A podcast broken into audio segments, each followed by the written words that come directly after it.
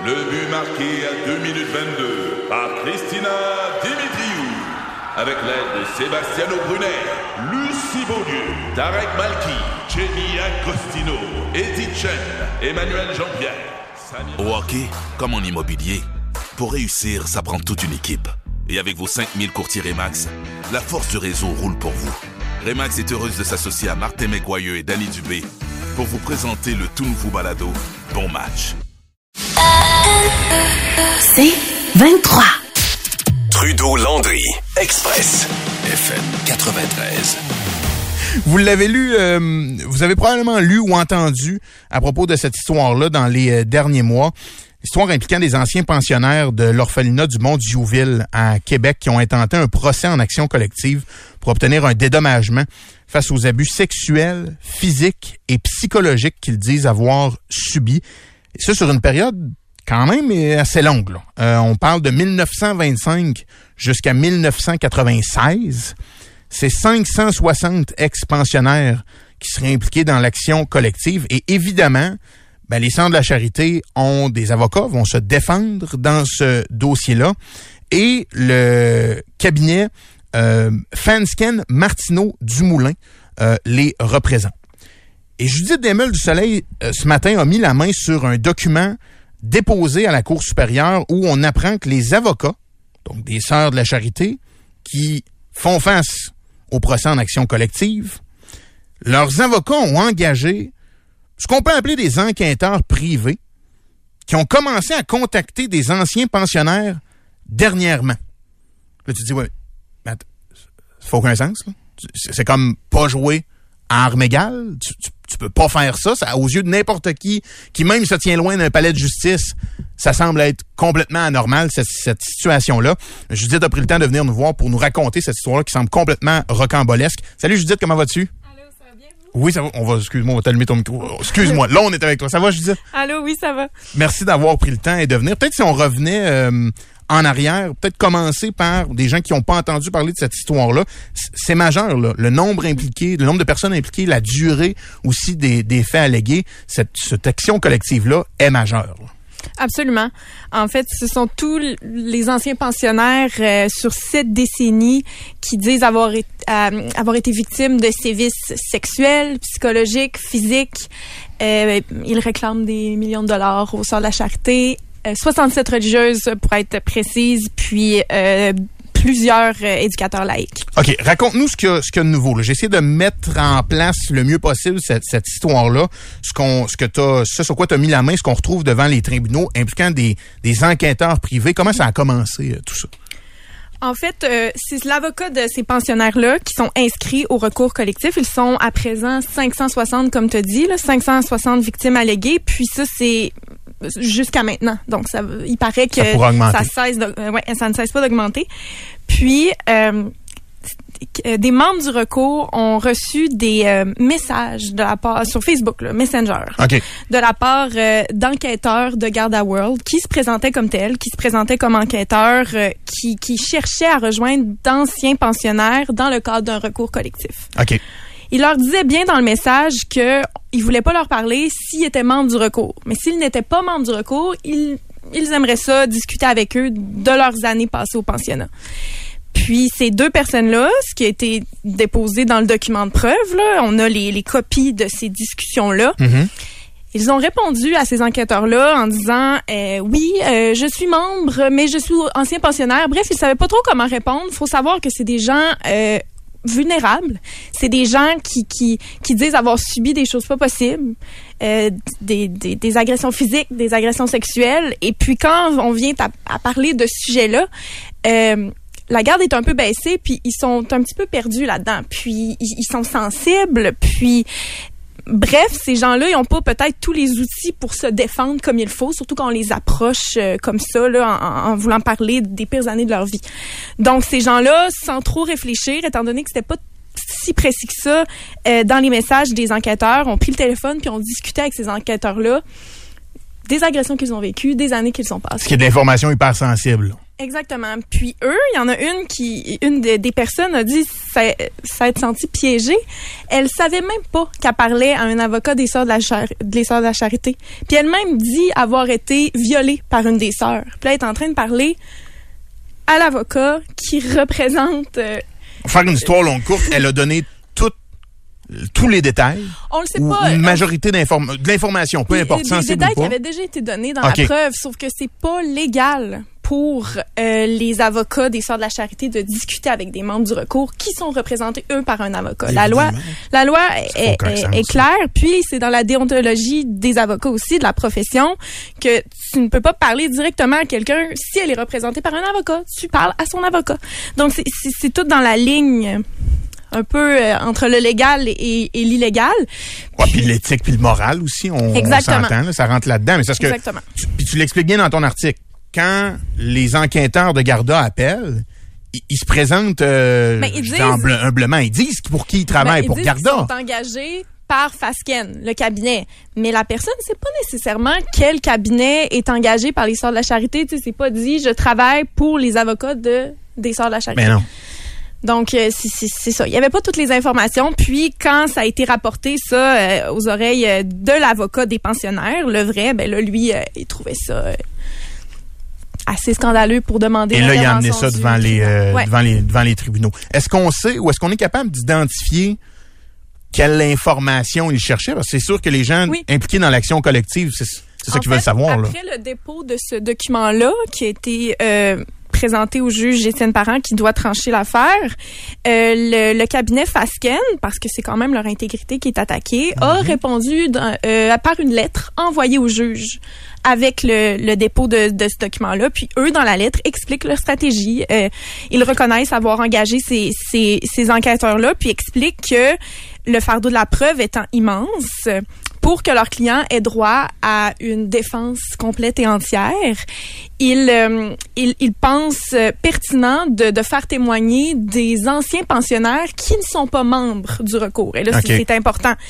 qui sont pas encore enregistrés comme membres. Puis là, on parle de il y a plus de 50 ans. Fait que eux, ils disent qu'étant donné que on parle de il y a très longtemps, qu'il y a beaucoup de personnes, que c'était pertinent de se faire aider par des enquêteurs, mais que la consigne était claire de s'adresser seulement à ceux qui ne sont pas dans le recours. Puis eux, ils disent que si les enquêteurs de Garda ont, ont fait le contraire, C'est leur erreur, maintenant. c'est leur erreur. Les garoches en dessous de l'autobus. C'était pas les instructions qu'ils leur avaient données. Bien Ouais. Puis eux, parce que dans la demande du, euh, faite au, au tribunal, euh, les avocats euh, des pensionnaires du Mondiouville demandent à ce que cette campagne de communication détournée, là, je le mets entre guillemets parce que c'est ça les mots qui C'est sont les termes utilisés, qu'eux emploient, ouais. soit complètement euh, arrêté, puis que la, le contrat avec Garda soit terminé. Là. Ils disent qu'ils qu'ils veulent plus de ça du tout. Puis les, les Fasken, le cabinet qui représente les, les Sœurs de la Charité, eux disent qu'ils doivent continuer leur, euh, leur communication, puis qu'ils doivent euh, continuer avec eux pour justement permettre d'avoir euh, le stock nécessaire là, pour aller à procès l'an prochain. OK, mais ça, c'est malade. Ça veut dire que même les sœurs de la charité et les avocats que eux engagent pour les représenter ne s'entendent pas sur la bonne façon de gérer ce dossier-là. Les sœurs, comme tu viens de dire, disent on arrête tout.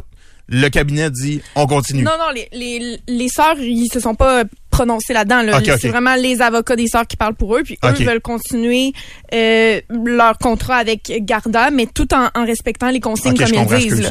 Puis ils, ils- ils disent que ils sont prêts à avoir des, des consignes supplémentaires du tribunal à la suite de, de cette demande-là que fait euh, l'avocat euh, des pensionnaires, mais qui sont pas prêts à, à suspendre toutes leurs activités non plus par rapport à cette campagne de communication-là. là. cette campagne de communication. C'est malade. Est-ce qu'on sait si... Euh, parce que quand tu es du côté de la défense, je veux dire, tu reçois des preuves qui sont déposées, que tu dois te servir pour te défendre, mais que avec lesquelles tu peux pas aller public. Est-ce que le cabinet aurait pu avoir accès à, par exemple, une liste de noms? Tu sais, est-ce- parce qu'on présume que quand tu as la défense, puis que tu dois représenter quelqu'un accusé dans une action collective qui pourrait impliquer des millions de dollars, ben il doit y avoir à quelque part une ligne avec des X puis des Y puis deux points, un nom à côté. Là, tu dis, moi, là, comme gars qui, qui connaît pas tant le milieu juridique, ni le monde des, des, des poursuites des actions collectives, tu dis, la compagnie d'assurance avait-tu entre les mains une liste de centaines de noms qui ont donné à Garda? Est-ce que c'est on sait pas s'ils l'ont fait, mais est-ce que c'est une possibilité? En fait, eux, ils disent, le cabinet Fasken qui représente les de la Charité, disent n'avoir fourni aucune liste euh, des membres inscrits, parce qu'ils n'ont pas le droit, parce que ces membres-là inscrits au recours collectif ont droit à la confidentialité et sont anonymes, comme la même moi qui s'applique pour moi dans mon travail. Je peux pas les nommer là dans, dans mes 100%. articles. Ouais. Eux, c'est la même chose. Ils ont accès à ces noms-là aux membres enregistrés. Ils les ont, ils ont pas le choix. Mais ils peuvent pas les divulguer, même pas s'ils engagent des, des enquêteurs privés. Là. Donc, eux, étant donné qu'ils avaient réussi à rejoindre là, des, vrais membres enregistrés, les avocats des pensionnaires prétendaient qu'ils avaient eu des noms. Puis là, Fasken se défend en disant qu'ils avaient trouvé dans un forum de discussion sur Internet quelqu'un qui se disait être un, un ex-pensionnaire. Puis, il l'avait no- il l'avait pris dans leurs notes. Puis, cette personne-là écrivait son nom d'une telle façon sur le forum. Donc, mettons que c'est Judith. Il l'écrit J-U-D-I-T-H, euh, euh, Demeul, D-E-U-M-E-U-L-E-S. Ouais. Mais, cette personne-là est enregistrée comme membre, mais dans son enregistrement de membre, mettons que c'est écrit euh, Justine euh, Demeul, pas de S. Ouais. C'était différent. Mais c'était la même personne. Fait que là, eux, ils disent que c'est une erreur de transcription de nom qui a fait en sorte qu'ils ont dirigé les enquêteurs de Garda vers cette personne-là, qui finalement, tu sais, on, on va loin, là. Je sais pas si j'ai perdu des, Ben non, des, gens hyper dans- clair. dans On mon- joue littéralement avec les mots. Ben, un peu. Fait qu'eux, ils disent que c'est vraiment une erreur, là, de, de, de, de lettres, en fait. Puis, euh, c'est pour ça que Garda aurait eu ce nom-là. Mais en aucun cas, ils ont donné la liste complète, puis que Garda avait des, des, des indications claires de chercher des pensionnaires sans, euh, sans cette liste-là, là, qui, qui, qui doit rester... Ouais, euh, c'est- euh, puis c'est mes propos politiques, je t'associe pas à ça parce que toi tu as un travail journalistique à faire pas moi, mais ça fait très mon chien manger mon devoir. C'est épouvantable là. À une lettre près ou euh, ah non, on s'est vraiment trompé, erreur de transcription, c'est c'est quelque chose. Là le, le, le, le procès, la conclusion de tout ça devrait s'amorcer dans à peu près un an, c'est ce qu'on On est au moins d'une conclusion encore. Là, on parle d'un immense procès qui va commencer en septembre 2024. Ok, ça va durer plus d'un an encore. Ouais, ça va durer plusieurs mois. Puis il y a tellement de monde à faire entendre là-dedans. Puis il y a tellement, tu sais, on, on poursuit les sorts de la charité, oui, mais il y a aussi le CIUS, la capitale nationale impliquée, il y a l'archi de l'archidiocèse de, de Québec. Euh, il y a plusieurs membres dans cette dans ce recours collectif là. Puis tous ces gens-là ont droit à une défense. Donc tous ces gens-là vont présenter des preuves pour. euh, OK. Puis là, j'imagine, dans ce que tu nous apprends aujourd'hui, le nœud pour les gens représentés dans l'action collective, c'est de s'assurer que de toutes les façons du monde, quelque information que le cabinet d'avocats aurait pu recueillir ne soit pas utilisée dans un C'est an ce et qui est- demi? euh, Ben, c'est ce qui est dans la demande faite au tribunal cette semaine à la Cour supérie- supérieure. Ils exigent d'avoir en main tout ce que les Garda World auraient pu euh, obtenir, Obtenir. comme information pour qu'on sache qu'est-ce qui a été obtenu de cette manière-là pour, j'imagine, le discréditer. Là. C'est débile. C'est Parce vraiment que, David contre Goliath. Là. ben oui, puis Mm, ne serait-ce oui. que, écoute, là, là, je com- comprends qu'eux vont, vont jouer ces mots, ben essayer de se défendre, mais avant même de parler de stratégie douteuse sur l'é- l'éthique, tu sais, en fait, de est-ce que ça se fait euh, être un cabinet puis de engager des enquêteurs privés pour aller chercher de l'info à des gens non impliqués pour toi bien monter une défense? Après moi, ça se fait tous les jours. Ça- On sait que ça joue fort en, Ça doit en arriver. civil. Ça- on parle de des millions de dollars, donc j'imagine que c'est...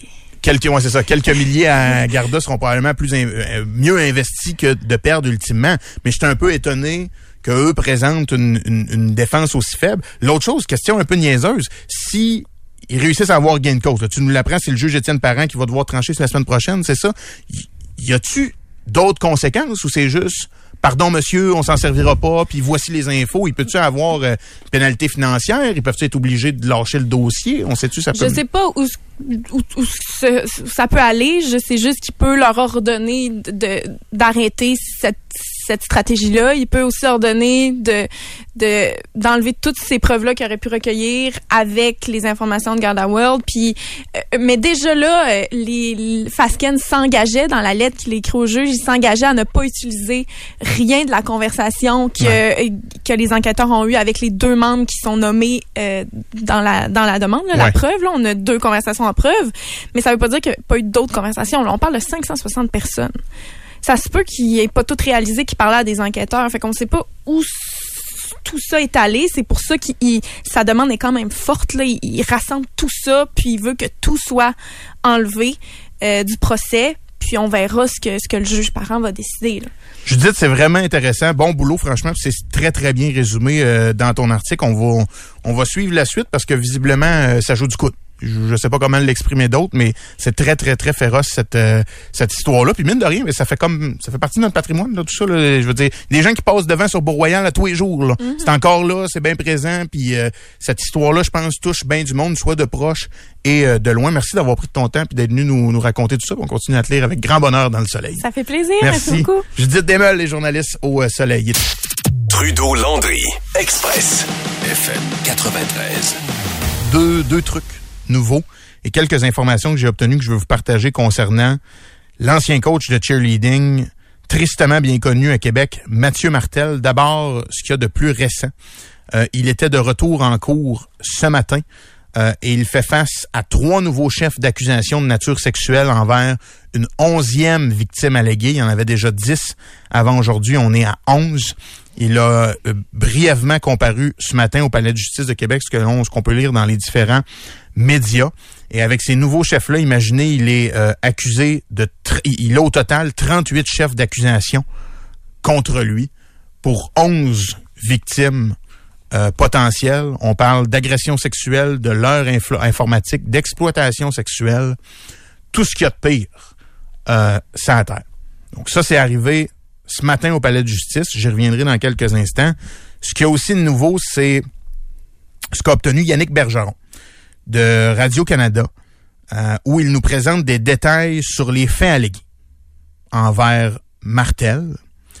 Euh, si on a des nouveaux détails, c'est parce que la SQ a procédé à une perquisition d'urgence chez l'accusé la semaine dernière, même s'il est détenu depuis le 18 juillet, la journée de son arrestation, le 31 juillet dernier, via son compte Facebook, un disque dur et un iPhone ont été mis en vente sur Marketplace. Est-ce que c'est sa blonde, un ami, lui-même de, de prise pour regarde, je sais pas. OK. On sait pas. Mais vous comprendrez que l'INSQ regarde attentivement pas mal tout ce qui le concerne et ils se sont rendus compte de ça. Donc, dans la même journée, ils ont été chercher un mandat de perquisition pour aller saisir le disque dur et le iPhone à son domicile de Stoneham. Et donc, le lendemain, il y avait leur mandat et ils ont été chercher tout ça. Yannick Bergeron de Radio- Radio-Canada a obtenu l'affidavit qui a été rédigé par la Sûreté du Québec en vue d'obtenir le mandat de perquisition. Et je vous rappelle, il est accusé d'agression sexuelle, l'heure euh, d'avoir montré du matériel sexuellement, sexuellement explicite à des mineurs, euh, d'exploitation sexuelle, euh, vraiment toutes affaires vraiment, vraiment, vraiment, vraiment pas beau. Et on apprend qu'en date du 1er août, euh, ça c'est il y a neuf jours, la police avait rencontré 19 victimes potentielles et que d'autres entretiens étaient à venir. Je vous rappelle, officiellement, il y a 38 chefs d'accusation et 11 victimes potentielles en date d'aujourd'hui. Radio-Canada a appris qu'il y a 19 victimes potentielles rencontrées et l'INSQ s'attend à avoir d'autres entretiens qui pourraient faire augmenter ce chiffre-là. C'est une des choses qu'on apprend dans l'affidavit. On y apprend, entre autres, euh, que tout est parti d'une entraîneuse qui, elle aussi, coachait du cheerleading, qui l'a dénoncé en mai et qui a mené à une prise en charge par le module des crimes majeurs de la Sûreté du Québec. Et quand ils ont décidé de prendre en charge ce dossier-là du côté de la SQ, ils ont déployé 12 enquêteurs au dossier. Pouvez-vous imaginer? Wow. Quand il y a eu le premier appel en mai, puis qu'on s'est mis à recenser de l'information, tout porte à croire qu'il y en avait beaucoup. là. 12 enquêteurs de la SQ sur le dossier. Et bref, on apprend dans l'affidavit que Martel avait le contrôle et l'influence totale sur les jeunes athlètes qu'il a euh, entraînés pendant des années. On parlait souvent de voyage astral, de spiritualité et de pouvoir de la guérison. Donc, il allait un peu au-delà du, cheerleading, vous comprendrez. Et euh, on raconte dans l'affidavit qu'a obtenu Radio-Canada que le langage sexuel était omniprésent dans son discours, qu'il effectuait régulièrement des attouchements indésirables sur des adultes et des mineurs et qu'il envoyait des photos intimes aussi à des mineurs. Voici les témoignages de trois victimes alléguées qu'a obtenu Radio-Canada. On parle toujours de Mathieu Martel, ex-entraîneur déchu de cheerleading, qui Oui. était ici à Québec. Deux T. Mathieu 2T. Oui. Une des plaignantes a raconté aux policiers comment elle aurait été violée par Martel à deux reprises. Lors du deuxième événement allégué, elle lui a dit non au moins quatre fois. À ce moment-là, Martel aurait pris l'adolescente à la gorge en lui disant de ne pas le fâcher davantage et lui a attaché les mains avec sa ceinture. Selon elle, elle n'a jamais pu monter dans l'équipe de cheerleading après ces événements-là parce que suivant les viols allégués, elle aurait refusé de faire des trips à trop avec lui. Ça, c'est un, des témoignages des victimes. Une deuxième fille qui raconte. À l'âge de 14 ans, elle dit avoir eu des rapports sexuels à trois impliquant Martel. Tiens, tiens. Semble y avoir un pattern.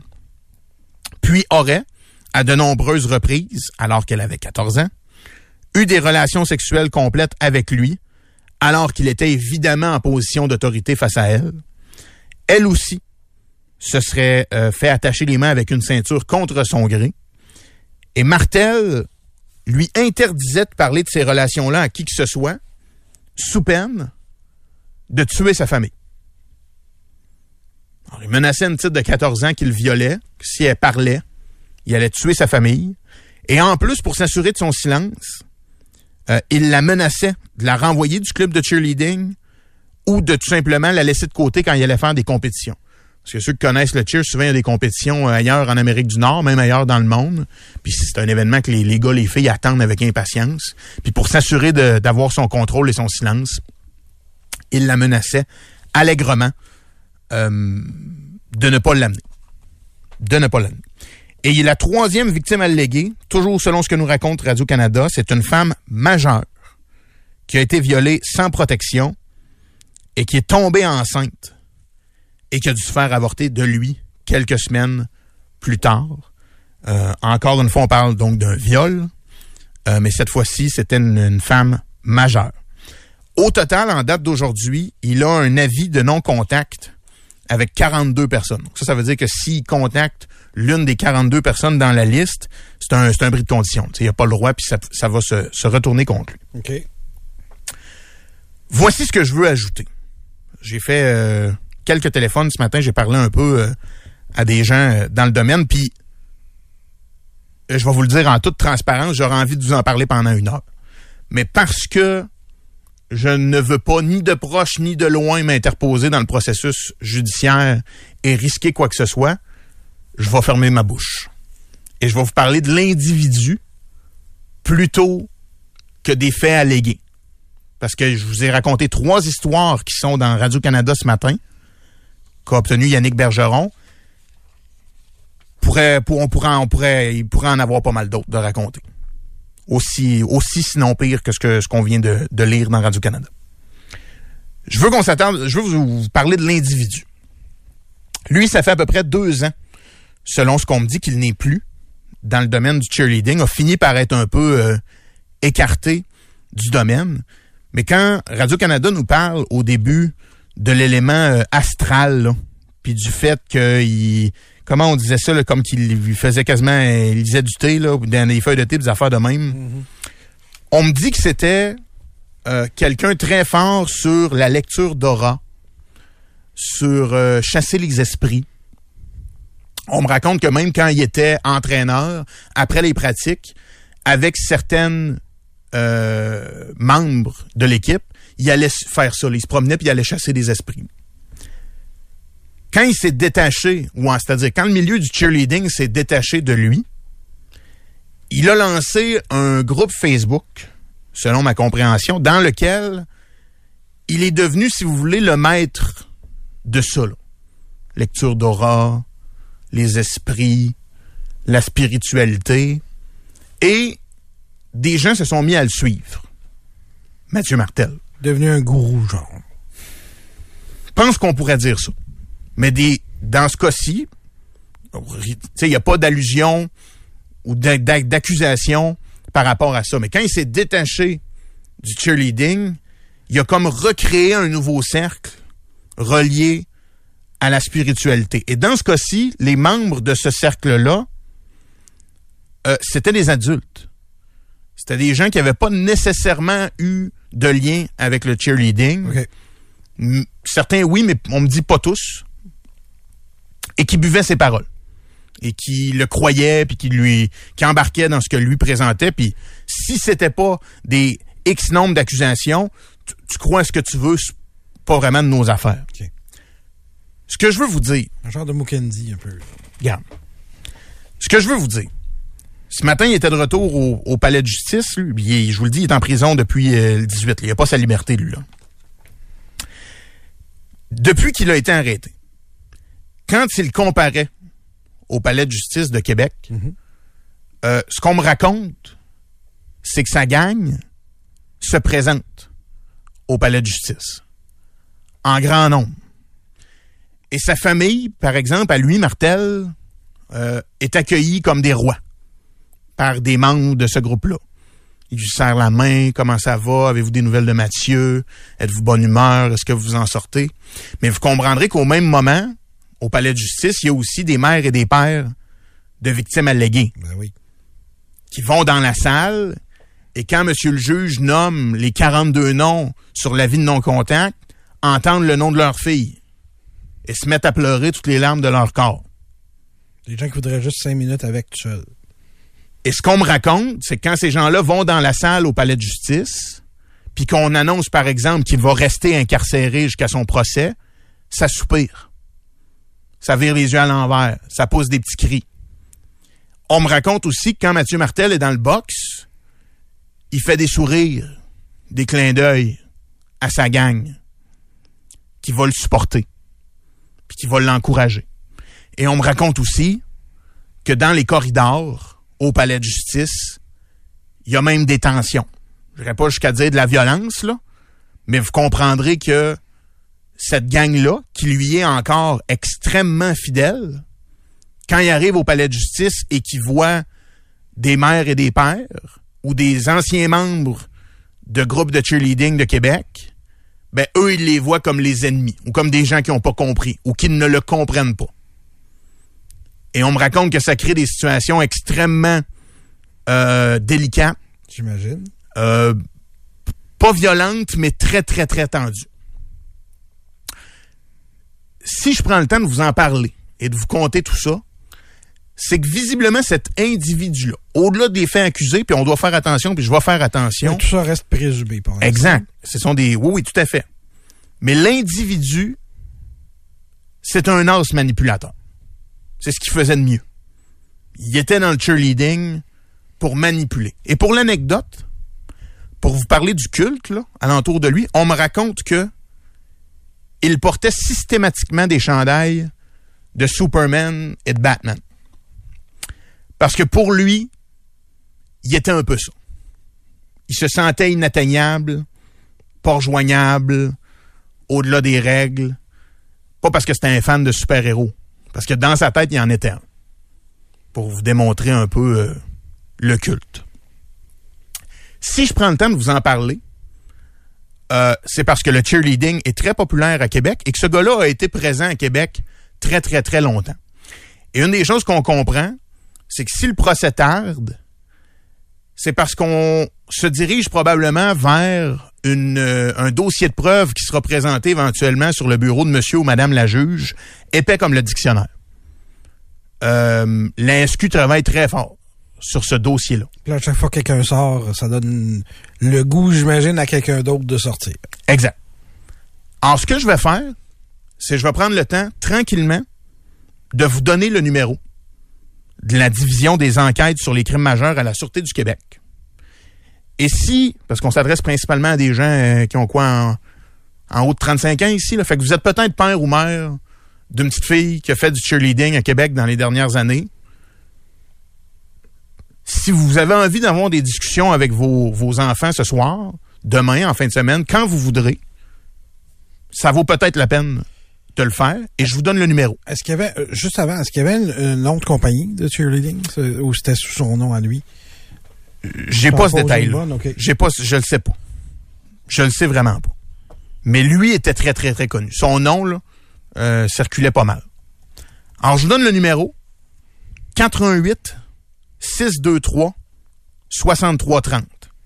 Ça, c'est le numéro pour appeler à la SQ, à la division des enquêtes sur les crimes majeurs à la Sûreté du Québec. Donc, 418 623 6330. Euh, on me dit que les gens de la SQ sont d'une grande délicatesse et d'un grand professionnalisme. Ce gars-là visiblement fait du mal à bien du monde, c'est ce qu'on semble euh, en comprendre. Il est pour l'instant euh, innocent, jusqu'à preuve du contraire. Ainsi est fait notre système de justice. Par contre, ça m'empêche pas de vous rappeler euh, qu'il doit répondre à un total de 38 accusations, euh, dont plusieurs à caractère sexuel impliquant 11 victimes potentielles, et qu'il a un avis de non-contact avec 42 personnes. Ça, ce sont des données publiques. Euh, alors voilà. Si vous voulez en parler avec vos enfants, si vos enfants ont fait du cheerleading, c'est à vous la tête, mais la SQ va très certainement vous recevoir en tel cas au 88 623 6330. Deux choses. C'est Phoenix Cheerleading. Oui, c'est ce qu'on nous dit au texto, oui. De un. De deux, quand vous pensez que vous n'avez pas de pouvoir, quand vous pensez qu'une personne ne peut pas avoir d'impact, c'est une personne qui a ouvert les- les vannes. Mm. C'est une femme qui a décidé que c'était assez. Fait que une personne peut avoir beaucoup de pouvoir. Regardez l'effet domino depuis. Ouais. Puis comme je vous dis, la SQ, de- en tout cas, je pense, tout le monde veut aller, à- veut que le procès ait lieu le plus rapidement possible. De ce que j'en comprends, on s'enlignait avec un dossier de preuves qui sera épais comme le code da Vinci. Puis il y a encore bien des gens à rencontrer de ce que j'en comprends. Puis, euh, ben voilà. Libérez-vous. Sachez qu'il y a un... Oui, C'est le temps. oui, mais tu sais, il y a une petite fille de 14 ans qui se faisait forcer à faire des trépes à trois avec lui, à Ouais. avoir des relations complètes avec lui. Ouais. Puis il disait que si elle allait parler, elle allait tuer sa famille. Il allait tuer sa famille. Il y a peut-être encore du monde qui ont peur de lui, qui ont, sûr. tu sais. Tu, tu te remets pas de ça. euh, Fait que s'il y a des parents qui nous écoutent, je- désolé de me répéter. Comme je vous dis, je dois faire attention. Mais euh, prenez le temps d'en parler, prenez le temps de, de- de faire ce que vous avez à faire comme parents. Mais euh, je sais qu'il y a ben, ben, ben, ben, ben du monde dans l'univers du cheerleading à Québec qui est très populaire, euh, qui regarde ça aller et qui ont, euh, je vais dire, hâte de voir le dénouement, pour le phraser, euh, pour le phraser ainsi. On va suivre ça avec attention. Mathieu Martel de retour au Palais de justice de Québec. Et euh, il, y a encore des gens qui le suivent en passant, qui sont fans de lui, puis qui le supportent, puis que c'est le système qui a pas compris, puis ces gens-là sont des menteurs. Ah ouais, comme je te disais, Mukendi, c'est pareil. là. ouais. Ouais, ouais, ouais, ouais, ouais. Sauf que lui, il est déjà en prison. Il est déjà détenu. Pas Mukendi, Martel. Oui, depuis le 18 juillet. Il est pas sorti encore. Trudeau, Landry, Express, FM 93. J'ai envie qu'on se parle un peu euh, euh, d'éducation. Euh, puis bon, je vous disais, là, on est dans, dans le sérieux, puis dans le lourd. ben oui. Non, mais c'est assez... euh, ben, D'abord, il y a bien des, des parents qui sont là-dedans, là, présentement. Là, dans- rendu au mois d'août, faut que tu penses... On parlait des effets scolaires au début de la semaine, là, les inscriptions, le service de garde. euh, Ouais. T'as pas le choix de tranquillement, pas vite, de te remettre là-dedans. Et euh, Daphné Dionvien nous apprend dans le Journal de Québec euh, que les centres de services scolaires des euh, de différentes régions au Québec, mais particulièrement ici, celle des premières seigneuries, a récemment publié un appel de candidature afin de recruter des personnes sans brevet d'enseignement pour des contrats et de la suppléance auprès d'élèves de la maternelle jusqu'à la fin du secondaire. Fait que ça, c'est pas mal tous les écoles. Euh, je veux dire, maternelle à secondaire, ça commence à faire du monde. Ceux qui sont pas familiers avec les centres de services, les premières seigneuries, là, c'est Charlebourg, Beauport, Côte-de-Beaupré, Lac-Saint-Charles, Lac-Beauport, Stoneham, Sainte-Brigitte-de-Laval et Lac-de-L'Age, grosso modo, là, à quelques exceptions euh, près. Et les appels de candidature, grosso modo, ouvrir des jobs, ben, ça concerne des postes euh, dans à peu près toutes les matières, dans à peu près tous les niveaux, et dans des écoles de Québec, Île-d'Orléans, Côte-de-Beaupré et Stoneham. Et selon hum, l'offre d'emploi, le rôle de ces profs-là, ce serait de planifier, préparer et donner des cours, mettre en place des situations d'apprentissage et effectuer des évaluations, aussi appelées être prof. Non, mais tu sais, ça me fait juste rire. Là. Vous avez pas de forme. tu sais, Vous pourriez faire X, Y, Z. Oh, oui, c'est, carrément la définition de tâche d'un enseignant depuis que c'est plus les religieuses qui enseignent dans les écoles au Québec. Je trouvais juste ça spectaculaire tu sais, de, le- de le phraser euh, ainsi. Et euh, les prérequis, toujours selon les appels de candidature, de tenir un baccalauréat dans une discipline en lien avec la matière à enseigner, avoir de l'expérience euh, euh, euh, pertinente en enseignement, en animation ou en formation des jeunes et avoir de l'intérêt pour s'engager dans un parcours qualifiant en enseignement. C'est pas, ben, c'est pas rassurant. Non. Il y a une partie de moi qui me dit, au fond, fond de moi, que c'est pas l'idéal, mais bien mal pris, là. Dans une classe de secondaire 4, pour enseigner l'histoire, Ouais. la personne, puis comprenez-moi bien, c'est un problème, là. Puis on va en parler, puis j'ai peut-être des solutions, puis des affaires dont je veux vous parler par rapport à l'enseignement dont on parle pas assez, mais il y a des situations où un bachelier en histoire, qui a pas de débouché, Ouais. puis qui se trouve pas une job, puis qui a un peu de bagou, puis qui est pas trop gêné devant les élèves, qui est capable de faire de l'enseignement, que le bachelier en histoire enseigne l'histoire en secondaire 4, c'est pas l'idéal, c'est peut-être pas la fin du monde non plus, parce qu'on est aussi dans une situation de pénurie de main-d'œuvre qui fait que, par exemple, des gens qui ont étudié l'enseignement, parce qu'en en enseignement, vous savez, tu as différentes branches, le français, euh, les maths, les sciences, l'histoire, l'édu et l'éthique. Il me semble que c'est ceux-là. Il me semble. Il y a tellement pas de bras que, euh, puis j'en ai alentour de moi, tu sors de 4 ans de bac en spécialité euh, histoire, ben pour avoir ta tâche complète, faut que tu ailles enseigner le français. Et ce qui fait que le prof d'histoire ben, devient un prof d'éthique. Et qu'il y a comme un effet domino qui fait que le, le prof que lui, on dit qualifié puis qu'on souhaiterait avoir dans nos Il classes, n'enseigne pas sa spécialité. non, il est qualifié en enseignement. Il y a eu l'ABC de comment bien enseigner à des jeunes, Ouais. mais la matière, elle, zéro bar. C'est pas, ben zéro open bar, on se comprend, mais c'est pas ce que la personne a étudié pendant quatre ans à l'université. Fait que dans certains cas, je pense que ça peut ne pas être choquant, voire amener peut-être un vent de fraîcheur ou des façons de faire différentes. Mais règle générale, ça reste que d'être rendu euh, à là, on est quoi, le 9 août, à ouvrir des offres d'emploi pour trouver des gens qui ne sont pas qualifiés pour être enseignants, pour rentrer dès cet automne, c'est assez spectaculaire. Pour vrai, c'est c'est quelque chose. Et on nous dit que c'est de façon préventive et proactive pour limiter les impacts de la pénurie qu'on fait ça.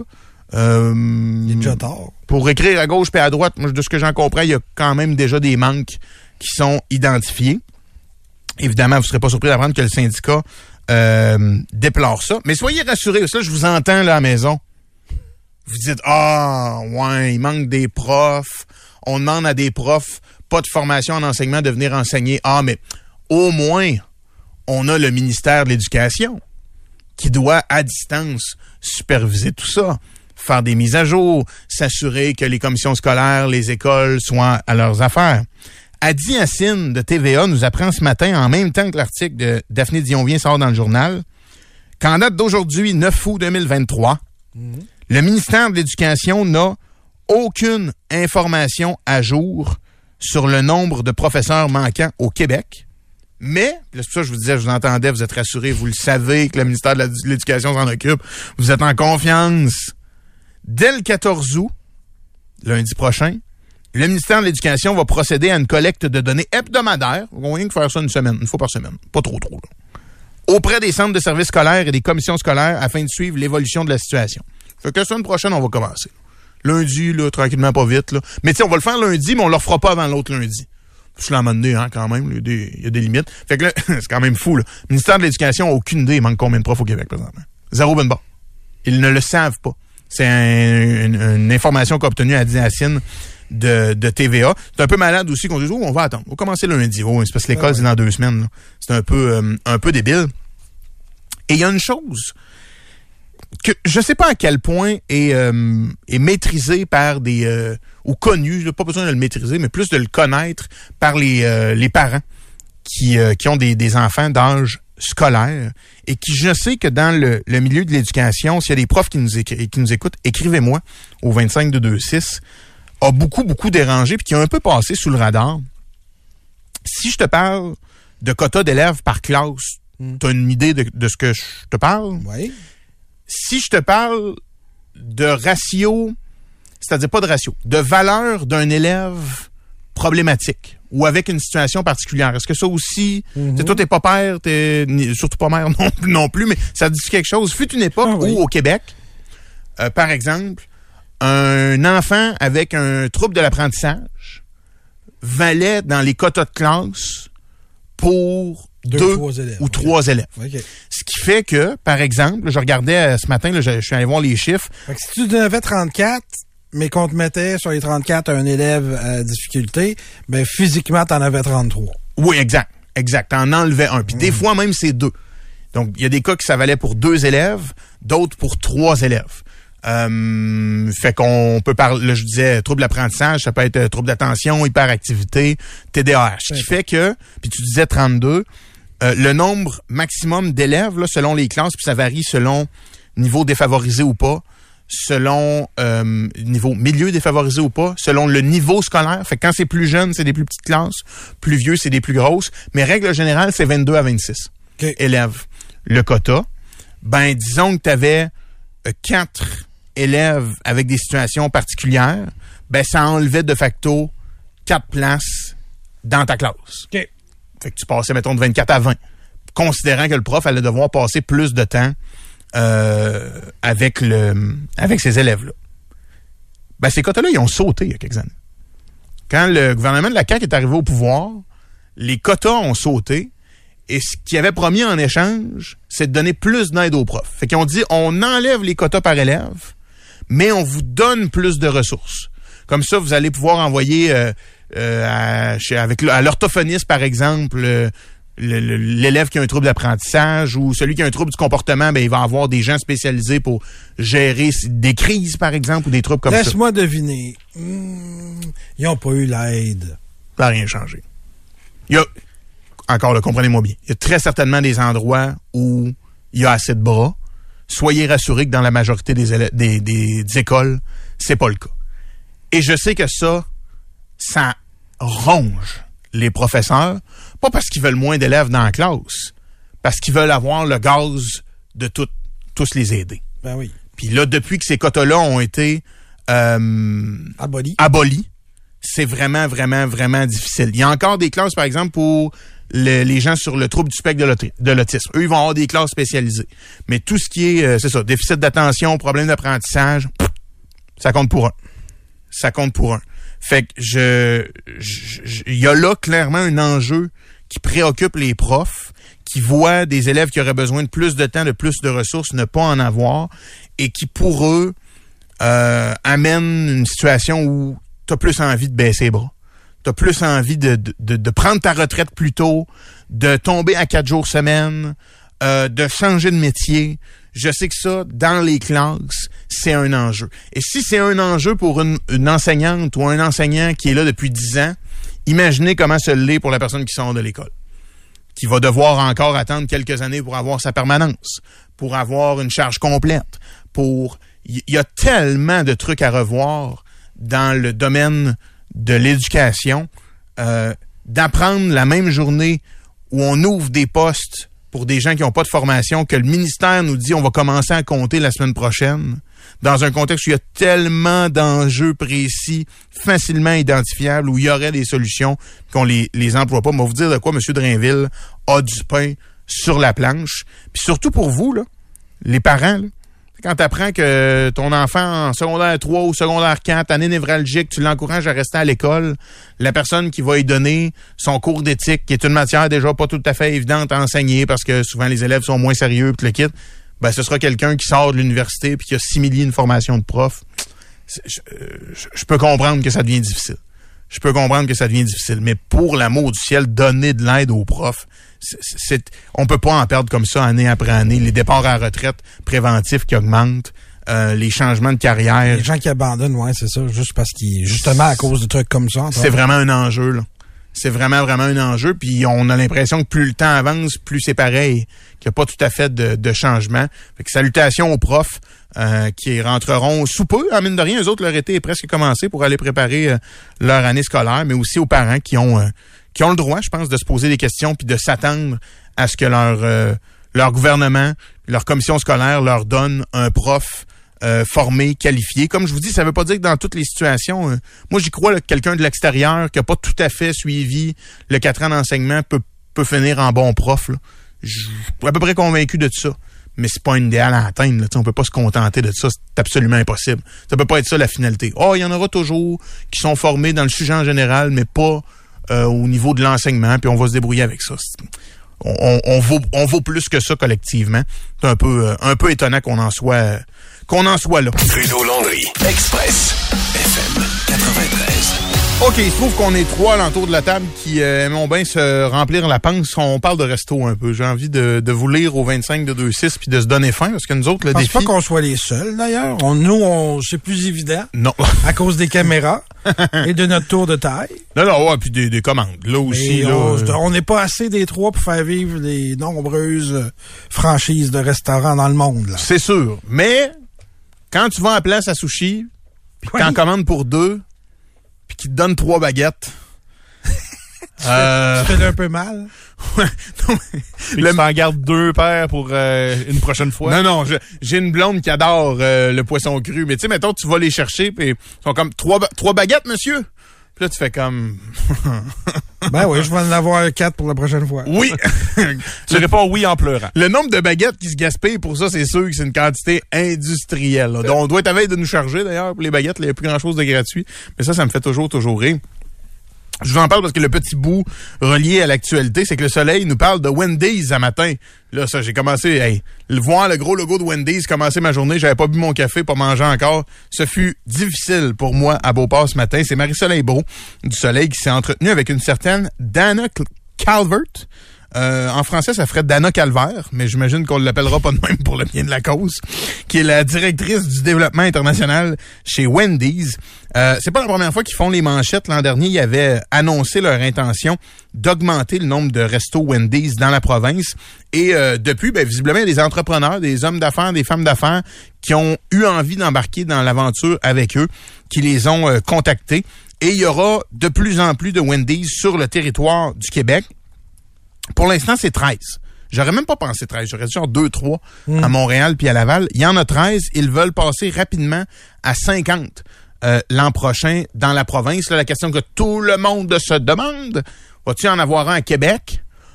Pour l'instant, la réponse c'est non. À 50, il n'y en aura pas à Québec? Pas pour l'instant. Mais ils disent être très, très, très ouverts et que c'est pas impossible qu'en 2024, il y en ait un à Québec. Le plus proche de Québec, il sera à Thetford Mines. Je peux pas croire qu'il y en aurait comme trois à Saint-Anne-de-la-Pérade puis zéro à Québec. Là. ça serait donné, là. Mais écoute, il y en a pas là, là. Mais ils sont vraiment, vraiment pas fermés. Puis tu vois qu'ils ont le pied sur l'accélérateur et pas à peu près. Euh, puis comme je vous dis, Thetford, bon, c'est pas si loin. En tout respect pour les gens de Thetford, ça m'étonne. Mettons, décider d'aller avant Thetford, après à Québec, mais eux autres font des études de marché, puis il n'y a rien qui est laissé au hasard. Il y a visiblement des fans de Baconator en masse à Thetford Mines. Vous savez quoi? Vous avez bon goût. Vous faites bien. C'est c'est franchement délicieux. Fait que Wendy's va s'en venir euh, tranquillement, pas vite, à Québec. Et là, il y a deux choses. Moi, je... Il y a plein de combats, il y a plein de chaînes de fast-food, ben pas de fast-food, mais tu sais, de restaurants, des grandes chaînes américaines que j'aimerais avoir au Québec. Celle, moi, je me couche le soir puis je fais deux prières. La première, c'est pour euh, la santé, pour toute ma famille. Fait que je me mets à genoux, les coudes sur mon lit. Puis je dis, petit Jésus, Est-ce que tu t'inclus dans la famille? garde, non, Ah, au moins que je crève. Je dis, garde ma blonde, ma mère, mon père, mon frère, mes cousins, mes tantes en sécurité. Si Jésus prend ma santé, donne-la à quelqu'un d'autre. Oui, c'est ça. Mais c'est parce que avec la, est trop tard. avec la deuxième affaire que j'y demande, je peux pas lui demander de la santé, parce que sinon ça annule, tu comprends? Il, y a, Oui. il y a comme pas, de- il va faire, mais non, mais il est malade, lui, il veut de la santé, Il est ben un malade, resto. ben oui. Ça fait pas de sens. Fait que je dis, petit Jésus, donne de la santé à ma blonde, mes beaux-parents, tout le monde que j'aime. Puis petit Jésus, peux-tu nous ouvrir un Cheesecake Factory au Québec? Puis là, je me couche. Je dis pas amen, je dis gâteau au fromage. Avant, d'aller me coucher. Je veux tellement un Cheesecake Factory. J'aime tellement ça, ce restaurant-là. jamais allé là. de ma Oh! Ça, un scandale attend pas l'autre aujourd'hui. Qu'est-ce que c'est ça, François? Tu as déjà été là, toi aussi? Les seules fois où j'ai entendu parler de ça, c'est dans cette émission-ci, sur Bon. l'heure du midi. Bon, blessez-moi les uns après les autres. Vous remarquerez que maintenant, ça c'est déjà un début. C'est pas parfait, mais c'est un début. Costco, maintenant, il y a, elle est pas donnée, mais ça vaut à peine. Il y a une boîte Cheesecake Factory dans laquelle il y a euh, quatre sortes de gâteaux au fromage à trois tranches chaque. Puis c'est congelé. Fait que tu peux juste décongeler puis le manger de même. Fait que c'est sûr qu'il n'y a pas le reste du menu, mais leurs gâteaux au fromage sont juste hallucinants. Il y en a des très bons aussi à Québec qui sont pas dans des chaînes. Ouais. Mais euh, c'est déjà un petit début. Là. Quand ça rentre dans- chez Costco, c'est un bon signe. Dans tout ça, moi, je préférerais un chipotle, euh, un... Ouais, euh, Alors, Nico, t'es pas, t'es pas si potelé que ça. là. le fameux PF Chang euh, dont euh, Jérôme parle. Tu sais, quand tu manques de sucre, tu vas là une fois, puis euh, t'es correct pour ta semaine. Le sel, il y a le sel, sucre oui, le sel, le sel, oui, excuse-moi, j'ai dit sucre, mais je parlais de J'ai été déçu, moi, PF Chang. Ouais, c'est pas... C'était, j'étais celui de Laval à cause que Jérôme m'en parlait sans arrêt. J'étais allé Ah voir un chum d'enfance. J'ai dit, on peut-tu aller au PF Chang? Là, il m'a regardé en disant, tu malade, toi? On est allé au PF Chang. C'est pas de la grande bouffe, là? J'ai trouvé ça, euh, ben, non seulement ça, c'est-à-dire, c'était bon, Nico. Mais, à la minute où tu changes 23,99 pour un Général Tao, il a intérêt être bon, là. Puis, tu sais, 27,99 pour un bœuf à l'orange. Mais c'est parce que tu vas aller, particulièrement dans l'asiatique, tu vas aller dans n'importe quelle petite bicoque sur quartier ou peu importe, sur Saint-Vallier, il y en a à peu près 22 000. Tu vas manger bien meilleur euh, Général Tao, puis il va te coûter 16 piastres. Ouais. Bon, ouais. Fait que ça, ça vaut pas la peine. C'est de la...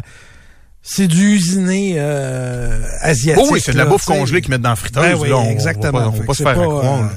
euh, je- j'étais un peu déçu, mais pas tellement déçu que ça vienne pas finalement à, à Québec. Là, on parle de Fendel et Lilo. Fendel, je connais pas ça. Lilo, Lilo, c'est Lilo and Stitch. Non, mais je pense que c'est ça le nom de la place, là. comme, le resto, il s'appelle pas Chocolat, puis l'autre favori, là. C'est Chocolat Lilo and. Fendel Cheesecake. OK. Ah, Je connais pas ça du tout. Ben là, ça rentre sans arrêt, tout le monde me le nomme, mais je vais pas, je prends ça dans la liste. ouais, ben oui. Je vais arrêter, euh, je vais arrêter euh, voir ça assurément. Penses-tu que Petit Jésus, c'est comme Petit Jérémie, il est tanné un peu? Euh, le don Jésus, là? C'est assez vieux, là. À 2000 ans, euh, d'après moi, il- il- le petit est parti, ça fait longtemps. À moins que dans la vraie vie, il mesurait 4 et 2. C'est mais- là-dessus que j'ai accroché dans ton histoire. Ah! Mais moi, tu m'as dit chipotelé. Oui. On, on a des équivalents ici qui font la job, là. Ça, c'est le son de Taco Bell. C'est pas le son de Chipotle. Ah! wow! Ah!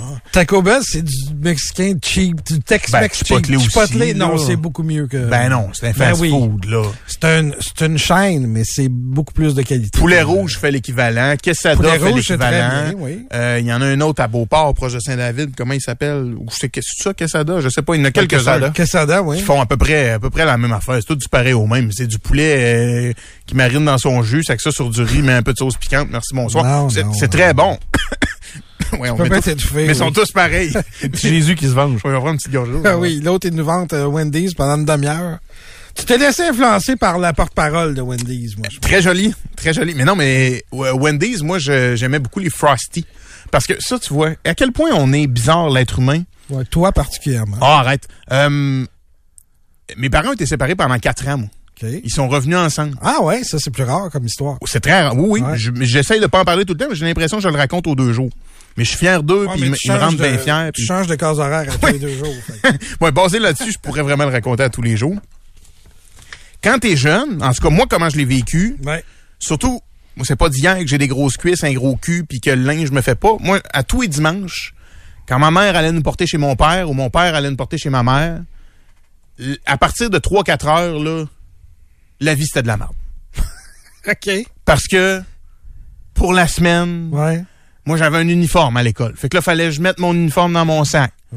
Puis là, moi, j'ai jamais eu huit paires de pantalons. Il y en a jamais eu huit qui me Ben font. non, Il y en a ça. deux, mettons. Fait qu'oublie-les pas. Puis quand t'es oublies puis t'arrives chez maman, paye est en tabarne parce qu'il faut qu'il retourne de bord puis qu'il retourne chercher les affaires. Fait que, pour vrai, je sais pas c'est quand les journées, les parents euh, séparés qui nous écoutent. Nous, c'était le dimanche soir. C'était vraiment de la merde. Oh, mon frère, je sais pas mon frère comment il l'a vécu, mais moi, j'étais, j'étais, je suis plus vieux que lui, là, de 4 ans. là. C'était pas un feeling le fun. Je j'étais en train de faire mon sac, puis de vider mes tiroirs, puis de revérifier trois fois à 14 ans si j'ai tout pour aller à l'école cette semaine, pour aller chez maman. Hmm. Puis je fais la même affaire dimanche pour aller chez papa. J'haïssais ça, Nico. Ouais. Et faire une histoire longue courte, Puis tu sais qu'il y a des enfants qui vivent ça en masse en tous les semaines. je sais. Je sais. Puis euh, c'est quand qu'on parlait des parents séparés, me semble, toi puis moi, c'est avant qu'on avant que j'aille au retour. Il y a des les parents qui prennent la, la peine de bien faire ça, d'être accommodant. Tu sais, j'entendais Jérôme en parler avec son gars qui perd tout le temps un patin, un coton un- je je l'ai vécu. On est des dizaines de milliers à avoir vécu ça comme enfant, puis encore plus comme parents l'avoir vécu. C'est, rarement facile et évident, mais la majorité des parents font des efforts pour prioriser l'enfant, tu sais, puis rendre ça le moins désagréable possible pour eux. Si j'en reviens au point du resto, souvent le dimanche, parce que bon, mon père travaillait en malade, puis euh, le dimanche, cordon du cœur traîne dans la marde un peu, C'était du resto. on allait au Wendy's. Euh, En route vers chez ma mère, il y en avait un qui a fermé depuis à Sainte-Julie, sur le bord de la 20. Il y en a peut-être qui s'en rappellent. Puis pour moi, le jour où on en a un à Québec, je vais être là dans les premières journées. Tu vas. Pour le... Vas aller brailler au Wendy's. Imagine le gars, il prend son bacon hater. Papa et maman étaient séparés. Non, mais c'est rempli de souvenirs. Oui. Pour moi, j'irais manger juste de un- bons souvenirs quand même. euh, mélangé. Doux amer. Mélangé. Ok. Un, un peu des deux. Fait que bref, c'est pour ça qu'il y a une... euh, Quelqu'un nous dit Chili's. Oui, j'aimerais ça un Chili's. Il y J'aime en beaucoup avait ça, un euh, dans le coin de Montréal euh, dans le temps, puis j'en arrêtais quand je pouvais. Moi, je sais même pas si c'est bon. Mais pour avoir vu des gens un peu partout, puis un film là-dessus, White Castle. Ah ben, moi, j'ai le seul film... Tu Parles-tu d'Harold des Kumar? Oui, Ok, chasse le bon, Go to White Castle. Ouais, je sais pas, c'est comme des tout, tout, tout, C'est tout ça qui t'a remarqué dans, qui t'a marqué dans le film, toi? J'ai même pas vu le film, mais, Ah, mais oui, c'est c'est les hamburgers. C'est parce C'est que des poteux, là. Oui, oui, je Oui. sais, mais c'est parce que je suis un cook aussi sur Internet, puis lui, ça, ça- son fun, c'est de prendre de la bouffe de série, de la bouffe de film, puis d'essayer de la recréer. Puis il fait comme, ben, il y a Harold Ducumar, on va faire des sliders de White Castle, puis ça avait l'air bon. Ben, c'est comme des, ils sont gros comme le pomme de ta main, là, leurs burgers. C'est Que tu parles de. George Motes. Euh, je parle de Babiche. Ah, OK. Lui, et puis, euh, euh, c'est... Tu connais pas ton YouTube? T'es que t'es pas in. Moi, je pense que vous venez de faire 30 secondes en finlandais. tu connais Si- pas Barbiche, tu connais pas Judge Si vous tripez burger, il faut absolument aller voir The Burger Scholar sur YouTube. Il s'appelle George Motes. Il a écrit plusieurs livres sur le burger et lui, il se promène un peu partout puis il, recrée des. euh, ça peut être le burger original. Il a refait le moment donné justement ceux de White Castle. Il est très divertissant. C'est sûr que vous allez vous faire un burger quand vous allez euh, fermer le, la télé, euh, c'est sûr. Puis Babiche, ben lui, il fait toutes sortes de cuisine, effectivement. Puis répète le nom du premier d'un coup que les gens voudraient. Burger Scholar sur euh. YouTube. OK. C'est la même chaîne qui fait Hot Ones. là? Oui, les, les, les ailes de poulet Les piquantes avec des bon, célébrités. Ça fait partie de la même, euh, de la même chaîne. Bon, 25 2 2 6, il y en a plein. Le hum, quel- Martin nous dit Applebee's. Je suis jamais allé. Je sais que c'est hyper gros aux États-Unis, mais j'ai jamais mis les pieds là.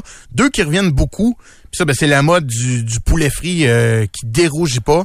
Le Chick-fil-A puis le Popeyes, qui sont deux chaînes qui ont pas énormément d'affaires sur leur menu, mais qui servent essentiellement des burgers de, de poulet frit ou des, euh, Oui. des filets de poulet. Popeye, Ça, ça en a arrive déjà eu au Québec, me semble. Euh, j'ai souvenir d'avoir... Ouais, c'est ça, puis c'est parti. Mais, Dans le euh, Vieux-Québec, me semble. Mais tu vois, j'ai eu la conversation avec mes beaux-parents. Ça se peut-tu qu'il y avait un resto à Québec qui s'appelait Popeye, Tiens. mais qui n'est pas la chaîne Popeye? On vient de nous le dire. On vient de nous le confirmer au 25226. Mais c'est ça je te dis. Parce qu'il y a Popeye Alimentation pour euh, des, des, des suppléments. Non, non, non. C'était Mais euh, vraiment ça, des c'est complètement autre chose. Là. Ouais. Mais je suis pas sûr que c'est la chaîne dont on parle maintenant qui était à Québec. C'est ça je te dis. Je pense que c'était un resto qui s'appelait Popeye et que ce n'est pas Popeye's Louisiana Chicken, le logo orange qu'on voit partout. Ça, ça se pourrait. Je pense. Ça se pourrait. J'ai- Quelqu'un nous dit Dixie mais c'est parce qu'il y en a un. À? Québec, Isabelle, à Oui. Charlebourg. Ben oui. Sur, euh, sur Louis XIV, je pense. Shake Shack, moi, j'ai beaucoup aimé ça. C'est cher, par contre. OK. C'est pas donné, mais c'est des ben, dans ce burgers. tout est cher. Ouais, mais au fast-food, mettons, un, un 17,99 pour un burger avec des champignons, c'est quand même pas donné. Là. Hmm. Mais il était vraiment, vraiment bon. Qu'est-ce qui revient d'autre au 25 2 2 Il y a quelqu'un qui nous dit, puis ça, je dois dire que c'est vrai, là, je vous en ai déjà parlé d'ailleurs. euh, si vous n'avez pas découvert Holy Burger encore euh, à Québec, Ah, ils font la pyramide, c'est bon en tabac. Le Bourgneuf aussi. Ils sont sur Bouvier. Ah, ok, je savais pas. Ouais, euh, Coin Bouvier puis euh, Pierre Bertrand. Euh, où il y a une place à sushi, puis il y a quelques affaires, ils sont là aussi. Euh, In and Out, moi, je- j'y suis en Californie, c'était comme quand on était à San Francisco, ma blonde puis moi, c'était un, Un, in- un in and out? un non, on était obligé de s'arrêter là parce que c'est comme emblématique avec les animal fries, puis c'était des très bons burgers. Ça goûtait les burgers que tu fais sur le sur le grill. Plusieurs personnes nous parlent de Five Guys. Je l'ai pas essayé, mais je sais que Dan Poo était un grand porte-parole de Très bon. Five Guys aussi à l'époque. Allez faire un petit tour au 10-30. Non. Euh, C'est pas si loin. Deux heures, puis euh, deux heures, puis vous êtes rendu. T'as pas besoin de rentrer à Montréal. Euh, non, même pas, c'est ça le mieux. Panera Bread, je ne connais pas ça, nous dit quelqu'un. Je connais de nom, j'ai jamais mangé là. Firehouse Subs, je ne connais pas non plus, nous dit quelqu'un.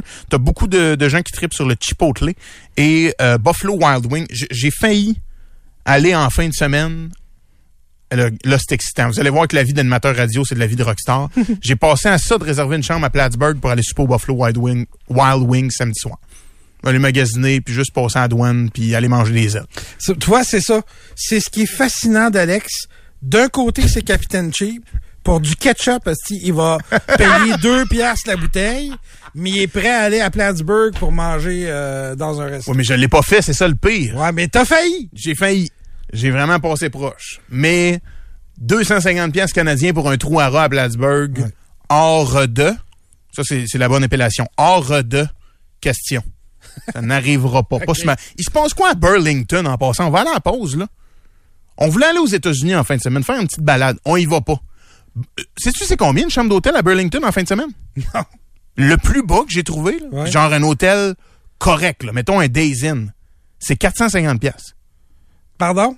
450 dollars. C'est pas à correct. Burlington. Pas correct des innes, là. C'est cheap. Oui, oui, c'est, c'est, oui, effectivement. Non, mais correct dans le sens, c'était là une nuit, là. Ouais. Je veux dire, je, je serais capable d'aller au Days Mais c'est soir. pas cheap parce que c'est 450 pièces là, mais, habituellement, c'est un motel, c'est un hôtel cheap. là. Ça, C'est une coche au-dessus du motel. 450 piastres. Y a-tu un événement, un festival? Un... Aucun sens. Fait qu'on on va rester, on va rester. Euh, je confirme à Québec, il y avait un Popeye, le marin, dans le coin de Québec, Brou sur Amel. Oui, mais est-ce que c'était la chaîne Popeye, ce qu'on connaît maintenant? Ben, on a les deux. Il y a des gens, il y a quelqu'un qui nous écrit euh, aussi par la, la la boîte de courriel qui nous dit le Popeye Québec, c'était comme les dessins animés, puis c'était des burgers genre Harvey's. OK, ben c'est ça. Donc, parce que Popeyes, c'est du poulet. Ah, c'est Popeyes Louisiana Chicken, que ce dont certains nous parlaient, qui eux voudraient à Québec. ok. C'est Ben, moi, je me souviens, c'était des burgers, effectivement. C'est ça, j'ai de retrouver une photo sur Facebook, Popeyes Burgers à Charlebourg. OK. Donc, il y avait plus qu'un. dans aucun des deux cas, il y avait des épinards. Fait qu'on sait pas pourquoi ça s'appelait Popeye. Pour l'image, j'imagine que ça devait être euh, bien fort. Euh, OK, ça va, j'ai faim. On va prendre une courte pause, bougez pas. Bye. Johnny Rocket, me dit quelqu'un. Ça, c'est... Y a-tu ça ailleurs dans les aéroports? Ils font des bonhommes souris avec le ketchup. Ça non plus, j'ai jamais mangé ça de ma vie. Mais non, mais du ketchup, je veux dire... Ouais, du ketchup, j'en ai déjà mangé, oui. mais en sourire, non. Parce que ceux qui, le référent, euh, ben, j'allais dire niché, mais pas tant, à l'aéroport de Cancun, que bien des Québécois fréquentent, Ouais. t'as genre trois restos, là, il y en a pas beaucoup. Puis il y a une place, euh, Johnny Rocket, c'est comme si c'était un resto de milkshake puis de burger figé dans les années 60. Puis, euh, Donc, un bon diner. là. ouais, genre, mais tu sais, vu que c'est à l'aéroport, moi, c'est le seul endroit où j'en ai vu, mais c'est à l'aéroport de Détroit que je n'ai vu un aussi, je pense, quand on était à Chicago. Euh, puis bref, quand tu demandes du ketchup, ils prennent une assiette en carton, puis ils font... Fait que t'as comme deux yeux, puis un bonhomme sourire. Tu trempes tes frites dans le bonhomme sourire. Fun. Voilà. OK, c'était le segment bouffe du jour. On vient. C'est 23. Trudeau-Landry, Express, FM 93. Curieux ou fan fini de hockey? Rejoignez Martin et Danny dans le balado Bon Match. Un judicieux mélange d'analyses, commentaires et anecdotes disponible dans la section balado de votre station Cogeco Média. Présenté par vos courtiers Remax. Remax, on s'occupe de vous.